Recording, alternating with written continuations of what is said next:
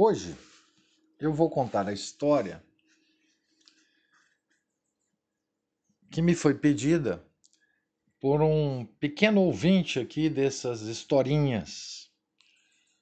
Vamos ver o pedido desse pequeno ouvinte e depois a história que eu vou contar.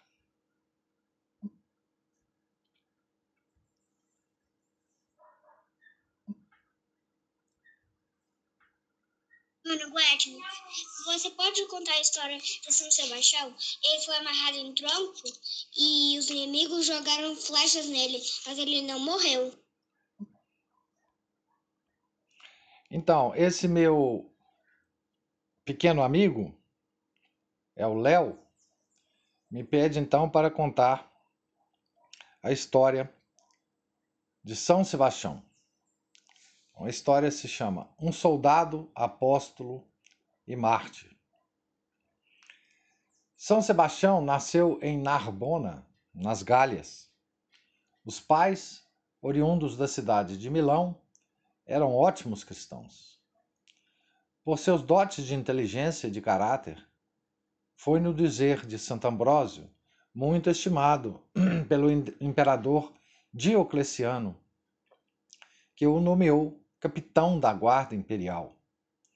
O santo aproveitou-se de seu elevado posto para fazer maior bem ao próximo.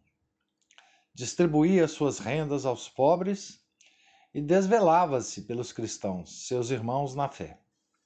Socorria especialmente aos que, em número considerável, padeciam nos cárceres e em chovias, e exortava-os a sofrerem corajosamente por Jesus Cristo, tornando-se assim um verdadeiro anjo consolador dos fiéis, perseguidos e atribulados.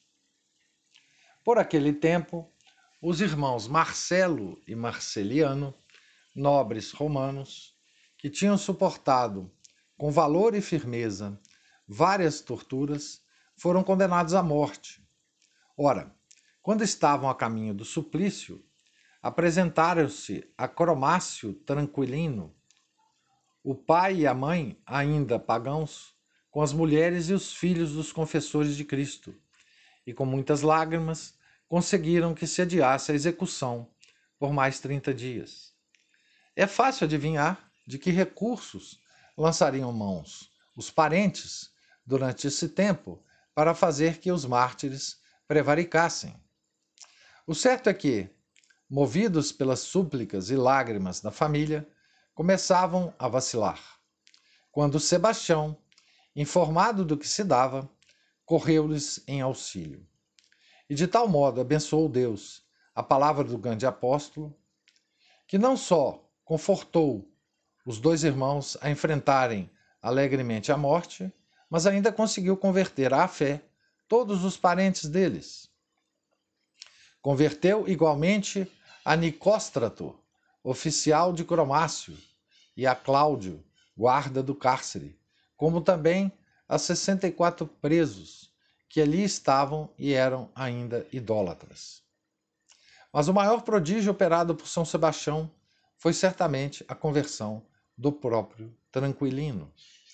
Com efeito, ouvindo que Tranquilino abaraçara a fé, Cromácio mandou chamá-lo e disse-lhe: Mas que é isso? Tu te tornasse louco no fim dos seus dias? O nobre ancião respondeu-lhe: Oh, não, senhor. Pelo contrário, agora, fazendo-me cristão, é que me tornei sábio, preferindo a vida eterna aos poucos dias que me restam neste mundo. Após uma entrevista com São Sebastião, que lhe provou cabalmente que a religião cristã é a única verdadeira, Cromácio fez-se batizar com todos os seus e mais 1.400 escravos, aos quais deu liberdade, e renunciando ao seu cargo, retirou-se à Campânia para viver cristamente. Fabiano, sucessor de Cromácio, informado de que Sebastião confirmava os cristãos na fé e convertia a muitos pagãos, deu parte ao imperador este fez o santo comparecer à sua presença e repreendeu-lhe com acrimônia e aspereza o crime de induzir seus súditos a se fazerem cristãos. O santo respondeu que, com isso, cria prestar o maior serviço ao império, pois não podia o Estado receber maior benefício do que ter súditos cristãos, os quais são fiéis a Jesus Cristo quanto aos príncipes. O imperador, encolerizado com a resposta do santo, ordenou que imediatamente fosse atado a um poste e varado de flechas. A sentença foi logo cumprida, ficando o mártir, o mártir abandonado como morto.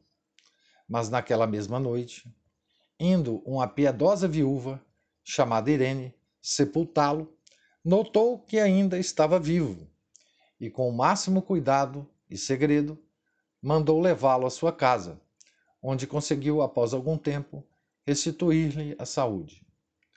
Logo depois, foi São Sebastião ao encontro do imperador e disse-lhe: Príncipe, será possível que acrediteis sempre nas as calúnias inventadas contra os cristãos?